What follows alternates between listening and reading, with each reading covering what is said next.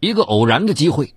她在自家的车里发现丈夫与另一个女人的艳照，一气之下与丈夫签订了秘密的离婚协议，约定等八岁的女儿考上高中后就办理离婚手续。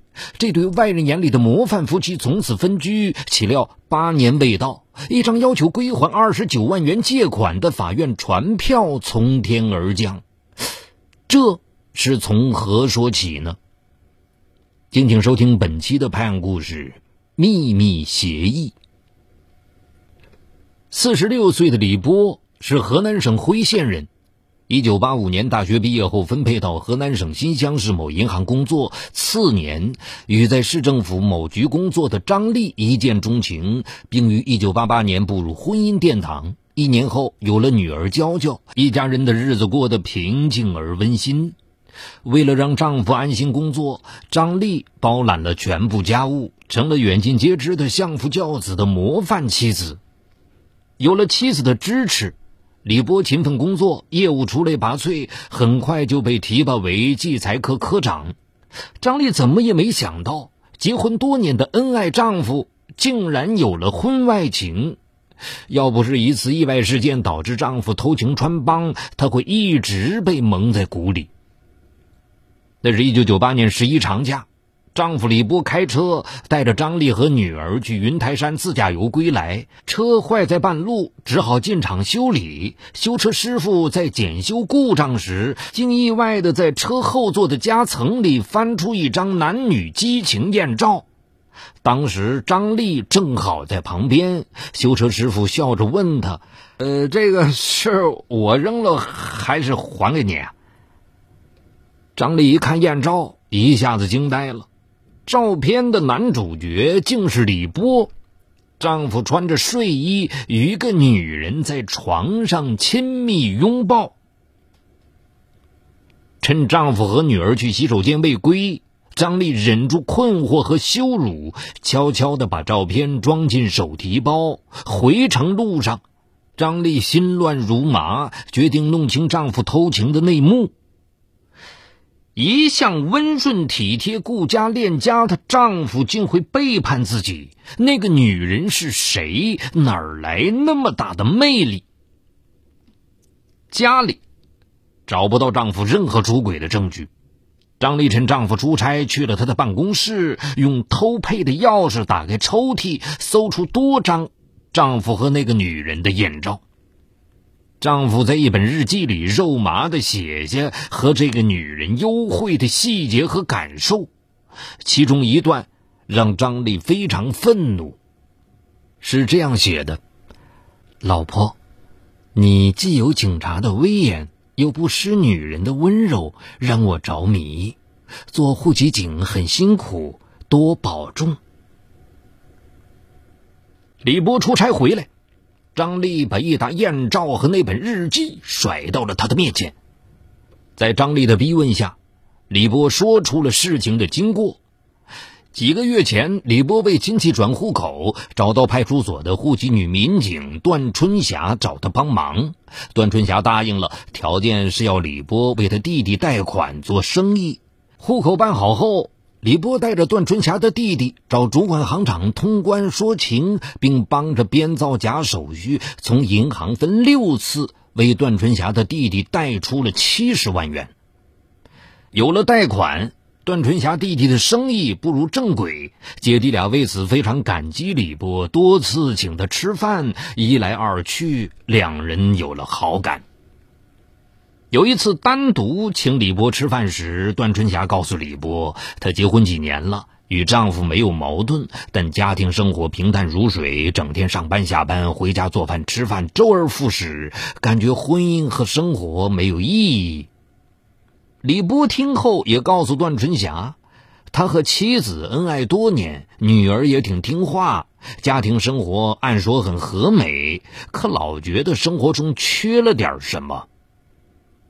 夜半时分，两人的话题暧昧起来。脱下警服的段春霞在柔和的灯光下显得格外妩媚动人。段春霞说自己大学毕业，从警多年，从没有情感出轨，但面对他有点心动了。李波也说，他从未对别的异性有想法，今天愿意为他破天荒出轨一次。从此，李波与段春霞多次幽会。李波和段春霞达成共识，只做情人，任何时候不去纠缠对方。情人间也要讲忠诚，不能再找别的情人。两人约定。偷情归偷情，回家该尽的责任一样不少。婚姻的敌人是疲倦和厌倦，护卫情人的目的是为婚姻保鲜，最终还是为了稳定各自的婚姻。大家都是首次越轨的人，也都知道偷情是不耻的行为，那就要对各自的家庭和配偶格外好。以上是丈夫的交代，交代完了。张丽痛苦异常，啊，偷情还要找如此冠冕堂皇的理由，让她恶心。回想几年来，丈夫格外顾家，精心照顾她和女儿，甚至和她抢着做家务，原来是外面有女人保鲜使然。丈夫对家庭尽职尽责、尽心尽力，原来是偷情给了她动力。心里有怨恨，日子再也无法过得太平了。虽然丈夫多次发誓从此不再与段春霞来往，但张丽对他还是不放心。上班时常打他电话追问行踪，甚至会突然幽灵般出现在他办公室门口查岗。张丽的脾气也变得很坏。李波回家没干活，张丽骂他好吃懒做，等着人伺候，偷情偷得如此理直气壮。他要抢着干活呢，张丽骂得更难听啊！想赎罪还是想继续蒙我？在家里好好表现是为了继续和他上床吧？我不上你这个当。他解释几句呢，妻子根本不听，对他摔碗扔碟，从前的温馨和美荡然无存。李波左思右想，明白妻子并没有原谅他，觉得日子没法过了，流着泪对妻子说：“既然你和我过不下去了，那就考虑个万全之策。你提条件，我什么都答应。”十天后，张丽把一份离婚协议递给他，让他签字。条款规定：一。经济独立以后，谁也不依赖对方。二，互不干涉对方私生活。三，为给女儿良好的成长空间，表面维持夫妻关系。女儿考上高中后再办理离婚手续。李波看完长叹一声：“我签字，这就是我偷情的代价，我认了。”从此。李波和张丽表面生活在一起，却各自独立分室而居。为不引起女儿的怀疑，李波经常以加班为由睡在书房，把卧室留给张丽；张丽则常常把卧室留给李波，自己睡到女儿娇娇的小房间里。见女儿奇怪，他就解释说：“哎呀，你爸爸经常在单位加班，半夜回来总吵醒妈妈，妈妈只好和娇娇一起睡。”时间一长，女儿娇娇也看出了父母之间有问题。一次，学校开秋季运动会，有一个孩子与父母三人绑腿配合跑的项目。上一年，娇娇和爸妈在运动会上配合默契，得了奖。那天哨声响起，爸爸和妈妈绑在一起的腿动作不协调，步速不相同，跑几步就绊在一起，结果三人滚翻在地，运动场上一片哄堂大笑，娇娇急哭了：“你俩是咋了？怎么成这样？”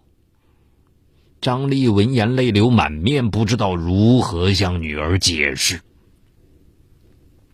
就这样，在娇娇困惑不解的目光中。八年期限就要到了，张丽舒了一口气，觉得快熬到头了。可真到了与丈夫商议去正式办理离婚手续的时候，她心里又犹豫矛盾起来。她和丈夫毕竟还有感情，因而两人一直拖着没有行动。可几个月后出事了。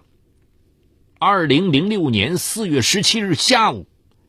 张丽刚下班回家，新乡市某区法院的两名法官找上门来，递给张丽一张法院的传票。有一件债务纠纷案，你和你丈夫都是被告，请你按时出庭。张丽一头雾水，啊，我没欠谁的钱呐，你们是找错人了吧？啊，一个叫段春霞的女人起诉了你和你丈夫。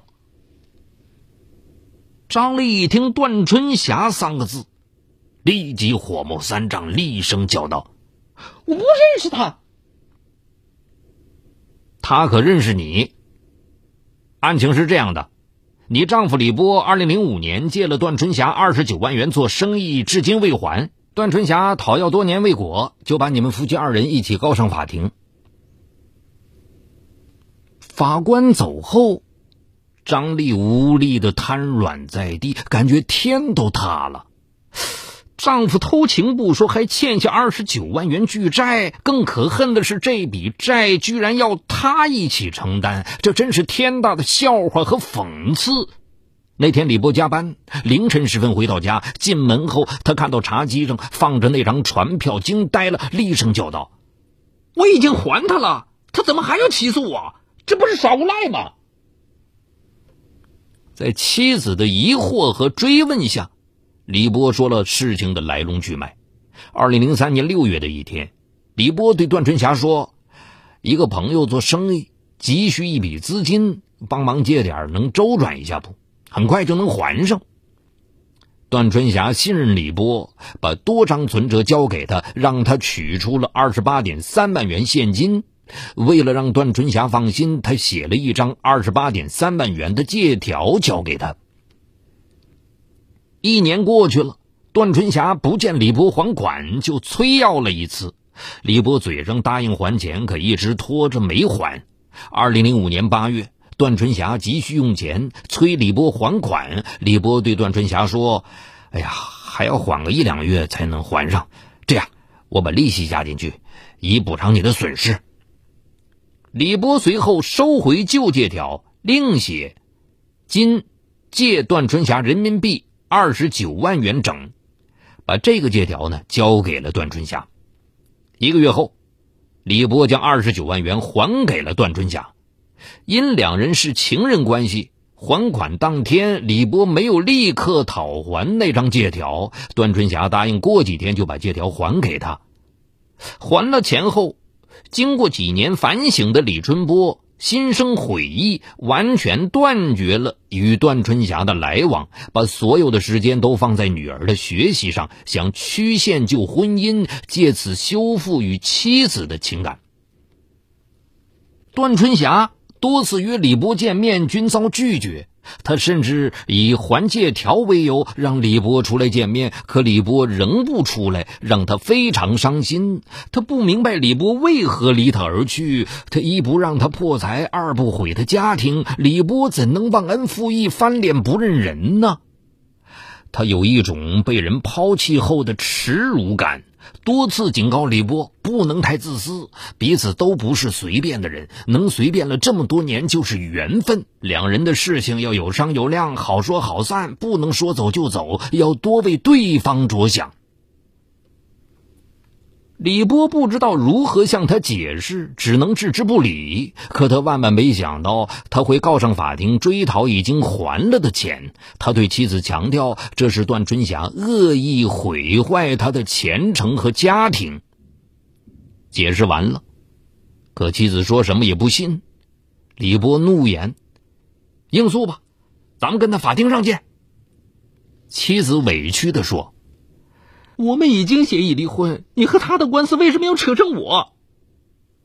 李波陪笑，这我我当然知道，先打赢官司再说别的，好吗？不久，法院不公开开庭审理了此案。李波在法庭上慷慨陈词：“我如数将二十九万元借款还给了段春霞后，段春霞对我说：‘小波。’”借条我放在派出所的保险柜里了，改天我再给你吧。我当时没在意，就答应了。后来我三番五次向段春霞索要欠条，可他总说借条不在身边。我催得紧了，他干脆说丢了。有一次我急了，将段春霞堵在派出所门口索要欠条。他嚷道：“我根本没有收到你的还款，何况我跟了你几年，这账怎么算呢？你滚！”我气得浑身发抖，骂道：“你这人怎么这样啊！我明明已经还了你二十九万元借款，你还昧着良心说没还！”说完，我和段春霞扭打起来，被人拉开后，我咬牙切齿地说：“你等着，我到法院告你，让你吃进去再吐出来。”我怎么也没想到他会恶人先告状，反咬我一口。段春霞当庭反驳：“我没有收到李波的借款，我这里有他打的欠条，证据确凿。”法官没有当庭宣判，但张丽从法官的问话里已经明显感到李波理亏，人家手里有借款证据，这就是铁证，想翻都翻不了。法庭上，张丽对丈夫吼道：“二十几万呢，你还得了吗？为何连带我？都是聂青惹的祸！你把这个家给毁了！”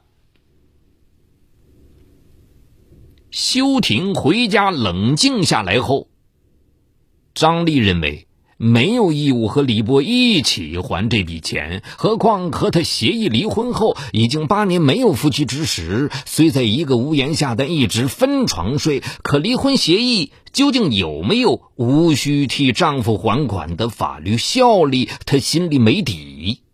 二零零六年七月二十八日，张丽出庭应诉李波欠款一案，当庭为自己辩护：“我跟李波早在八年前就签了离婚协议。”这么多年，我们一直分居，我对李波借款一事也毫不知情，不应该负有连带偿还责任。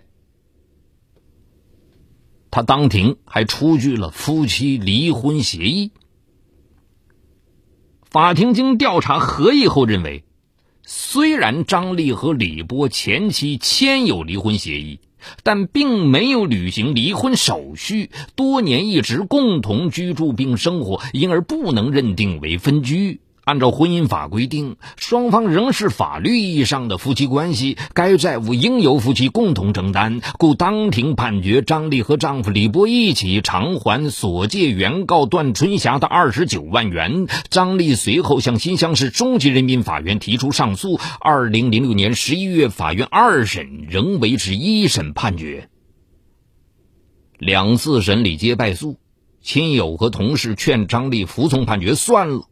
上高中的女儿娇娇也哭着劝母亲：“妈，你就认了吧。打这样的官司不仅耗时费力，也赢不了，家庭隐私也一再暴露在阳光下，让我怎么做人呢？”张丽搂着女儿，泪流满面。不管出现什么结果，妈妈都有思想准备。妈妈打这场官司不在乎输赢，而是要让你爸从心里明白：天下共患难的只能是夫妻，偷情者。永无忠诚可言，海誓山盟不堪一击，稍有利益冲突就会反目成仇。听罢，女儿点头支持妈妈打官司。二零零七年十一月底，在女儿的支持下，张丽和李波办理了离婚手续。年底，张丽向新乡市中级人民法院提出反诉请求，把前夫李波及情人段春霞列为被告。她强调：“我和李波。”曾签订了离婚协议，我对这笔借款也毫不知情，借款也没用于家庭建设和生活，因此我没有任何理由承担二十九万元债务的法律义务。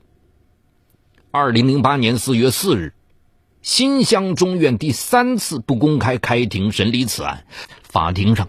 张丽慷慨陈词，百感交集，陈述至丈夫未偷情前、夫妻间恩爱的点点滴滴。张丽一时冲动，一头朝墙上撞去，幸好被法警及时拉住，才幸免发生悲剧。李波低声陈述，很怀念当年和美的家庭生活，对偷情表示忏悔。妻子悲愤的撞墙之举，让他当庭流泪不止。他不敢正视张丽。也不回答妻子的质问。法院多次休庭合议，最终作出终审判决，维持原审判决结果。张丽应和丈夫李波共同承担债务。这次张丽没有流泪，她把沉甸甸的终审判决书复印两份，回到家后一份交给女儿，一份交给李波。那天恰巧是李波离家的最后一天。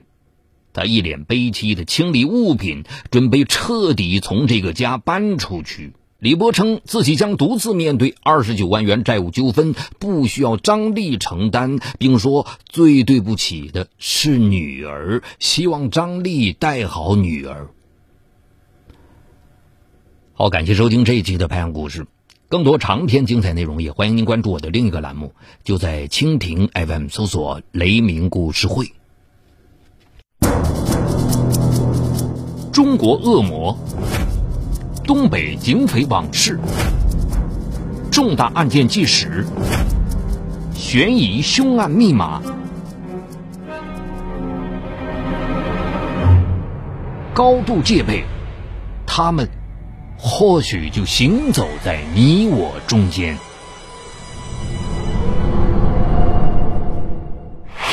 雷鸣故事会，带你直击。犯罪背后的人性深渊。